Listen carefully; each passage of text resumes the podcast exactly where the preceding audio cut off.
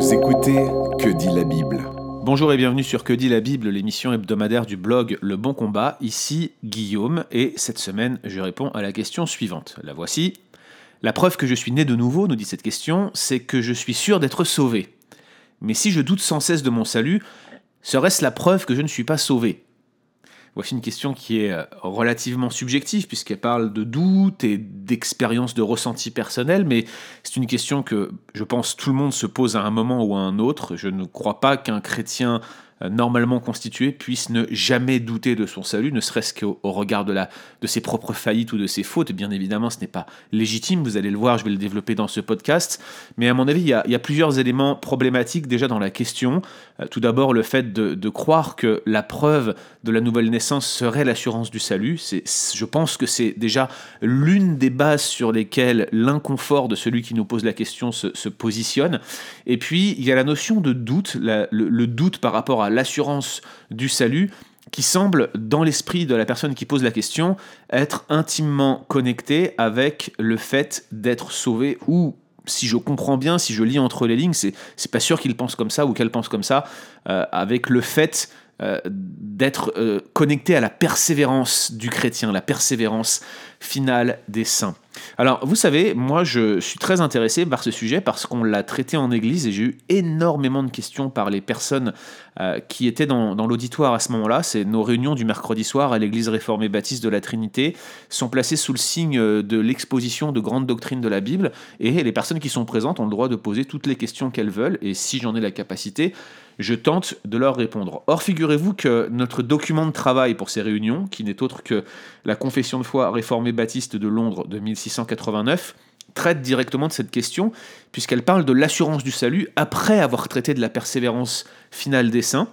Et l'assurance du salut est abordée dans le chapitre 18. Et justement, je vous propose, avant de, donner quelques éléments de réponse, de lire deux paragraphes euh, du chapitre 18 de la Confession de Londres de 1689. Voici ces deux paragraphes. Le paragraphe 1. Les croyants temporaires et autres irrégénérés peuvent vainement se tromper par de faux espoirs et des présomptions charnelles en s'imaginant qu'ils ont trouvé grâce aux yeux de Dieu et sont sauvés, mais leurs espoirs seront déçus. C'est dur.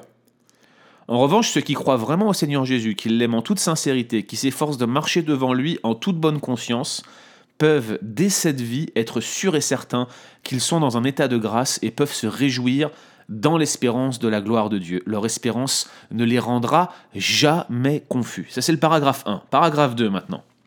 Cette certitude n'est pas une simple conjecture ou une opinion probable fondée sur un espoir douteux, mais c'est une infaillible assurance de foi fondée sur le sang et la justice de Christ révélés dans l'Évangile, et aussi sur ces preuves internes que sont les grâces de l'Esprit, auxquelles les promesses sont faites, et sur le témoignage de l'Esprit d'adoption, témoignant à notre esprit que nous sommes enfants de Dieu. Cette assurance a pour fruit de maintenir le cœur humble et saint. Alors, je vous mets dans l'intitulé de ce podcast, si vous voulez regarder, ou dans l'article sur lequel vous êtes sur le bon combat, si vous écoutez ce podcast depuis le bon combat, et les différents textes qui sont associés à ces deux paragraphes. Les, preuves bibliques sont nombreuses, je ne les ai pas mentionnées bien sûr dans le podcast, mais elles sont dans le corps du texte qui accompagne ce podcast et je vous encourage à les regarder.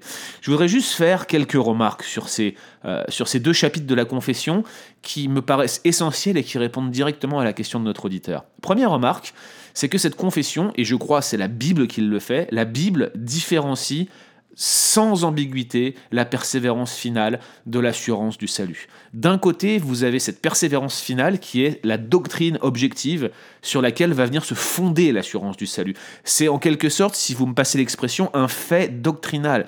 Dieu sauve, Dieu fait persévérer ceux qui sont à lui, ses enfants, ça c'est un fait, c'est factuellement, c'est doctrinalement factuel, j'allais dire, et c'est ce qui nous prouve que nous pourrons persévérer jusqu'à la fin, quels que soient nos sentiments à ce sujet. Le deuxième, l'assurance du salut, c'est au final l'ensemble des preuves subjectives qui indique que nous sommes au bénéfice de la doctrine de la persévérance finale des saints. C'est une ferme conviction. Donc l'assurance du salut s'appuie sur la persévérance finale des saints. La persévérance des saints est le, socle de l'assurance du salut, mais en aucun cas ces deux aspects ne sont à euh, rendre à confondre ou à rendre semblables, si vous voulez. Il y a bien une différenciation entre persévérance finale des saints et assurance du salut. La confession a raison de le faire parce que la Bible le fait. Là où c'est dramatique, c'est qu'il est possible d'avoir une fausse assurance du salut. Autrement dit, avoir quelque chose qui ressemble à l'assurance biblique du salut sans être partie prenante de ce qu'on appelle la persévérance finale des saints. Qui sont ceux qui, ainsi, ont une assurance qui est fausse? Eh bien, il me semble que la confession, là encore, elle fait un tour d'horizon assez complet de ce que dit la Bible à ce sujet. Elle nous dit que ce sont des croyants temporaires, les fameuses personnes qui ont la foi pour un peu de temps, dans la parabole du Summer. Ce sont des gens qui se trompent, qui s'imaginent d'être être sauvés, comme dans, comme dans un Jean, ils sont sortis du milieu de nous parce qu'ils ne sont pas des nôtres. S'ils étaient des nôtres, ils ne seraient pas sortis du milieu de nous. Et on voit bien que s'ils se trompent, la confession dit, ce sont de faux espoirs et des présomptions charnelles qui seront finalement déçus. Et je crois que tout, ce qu'a produit le travail de Charles Finney et de toutes les New Measures durant le deuxième grand réveil et de tous ceux qui, qui, se sont, qui sont allés à sa suite en quelque sorte, on en a encore des échos aujourd'hui où on vous invite à venir dans des réunions, à prendre une décision pour Jésus, à lever la main dans une réunion et à appeler cette forme de décision, ce décisionnisme une conversion, a largement contribué à avoir des fausses assurances du salut. C'est faux, c'est vieux comme le monde, j'allais dire, c'est vieux en tout cas comme l'évangile, parce que certains ont parodié l'évangile de la sorte, mais main levée dans une réunion n'est pas la garantie d'une foi authentique. La foi est bien plus qu'une décision, la foi est bien plus qu'une main levée, et c'est l'une des raisons pour lesquelles je ne vous encourage pas à suivre l'intégralité des enseignements de Finet. J'ai plein d'autres raisons à ce sujet-là, mais on voit bien que ici, c'est générateur d'une fausse assurance du salut, et je suis d'accord, même avec des prédicateurs que je trouve parfois un peu durs, comme Paul Washer, lorsqu'ils dénoncent ce décisionnisme, aux États-Unis notamment, mais pas seulement, également en France et dans le reste du monde. Il est possible d'avoir une fausse assurance du salut, et malheureusement, il est possible de promouvoir cette fausse assurance du salut. Ma troisième remarque, c'est que ça porte en fait sur les marques d'une assurance du salut authentique. Et, ce qui me frappe réellement, c'est que la Bible et, la confession le capturent bien, mais la Bible ne limite pas cette assurance du salut à une simple conjecture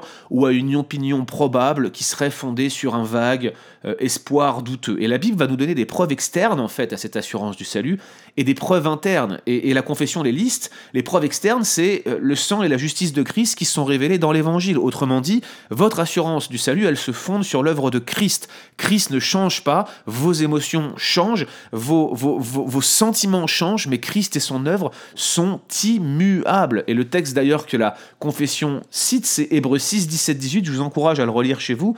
Les preuves externes sont donc cette œuvre de Christ.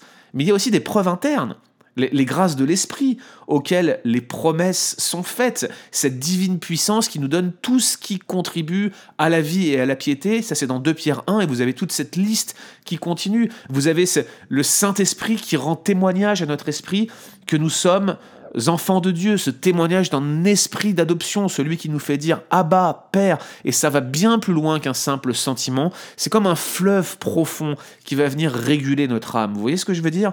Et cette marque d'assurance du salut authentique non seulement se fonde sur l'œuvre de Christ, ses preuves externes, mais Dieu nous réconforte en nous donnant des preuves internes qui vont bien au-delà de simples sentiments. Dernière remarque, ce sont en fait les, les conséquences d'une assurance du salut authentique. Eh bien, une assurance du salut authentique, elle a pour fruit de maintenir le cœur humble. Et, ceux qui en jouissent, en tout cas d'après la confession, ce que je vous ai lu, c'est ceux qui croient vraiment au Seigneur Jésus, ceux qui l'aiment en toute sincérité et ceux qui s'efforcent de marcher avec lui en toute bonne conscience.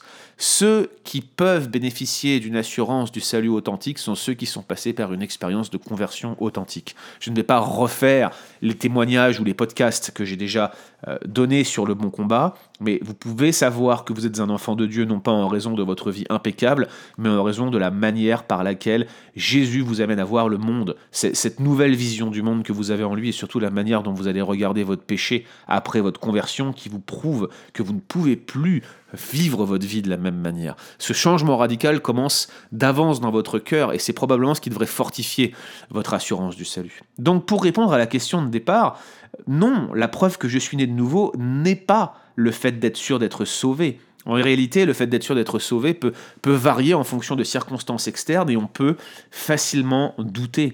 Si vous doutez sans cesse de votre salut, cher ami, oui, il y a un problème, c'est évident, et, il est bon que vous puissiez vous ouvrir aux responsables de votre Église ou à des frères et sœurs solides dans la foi qui pourront vous encourager et prier pour vous, mais en aucun cas vos doutes ne sont la marque de, d'une absence de salut de votre part, ou en tout cas, c'est, j'allais dire, c'est pas automatique, ça pourrait l'être, mais le fait même que vous vous posiez la question me laisse à penser qu'il y a peut-être quelque chose d'autre ici. Ça peut être plusieurs facteurs, ça peut être un péché non repenti, ça peut être une situation externe ou, ou probablement des, des persécutions très fortes ou des situations très très décourageantes dans, dans la vie qui vous entoure. Plein de facteurs peuvent vous amener à douter de votre salut. Ce n'est pas forcément que le fondement n'est pas là. Si vous avez cru en Christ, pour votre salut, si vous pensez qu'il est mort et qu'il est ressuscité, et que son œuvre s'est faite en votre faveur, si vous avez la foi qu'il peut pardonner vos péchés, si vous le saisissez par la foi, eh bien, cher ami, tout simplement, vous pouvez avoir l'assurance d'être sauvé. Retrouvez d'autres épisodes sur www.leboncombat.fr.